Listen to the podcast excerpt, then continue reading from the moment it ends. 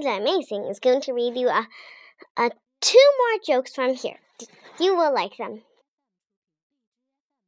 What is a duck's favorite TV show? The Feather Forecast. What did the rabbit give his girlfriend when they got engaged? A 24 carat ring. Why don't baby birds smile? Would you smile if your mother's fed you worms all day? How can you be so chirpy eating grubs and worms? Mom's bringing back a Mom's bringing me back a burger with fries. And that's all. I hope you like them.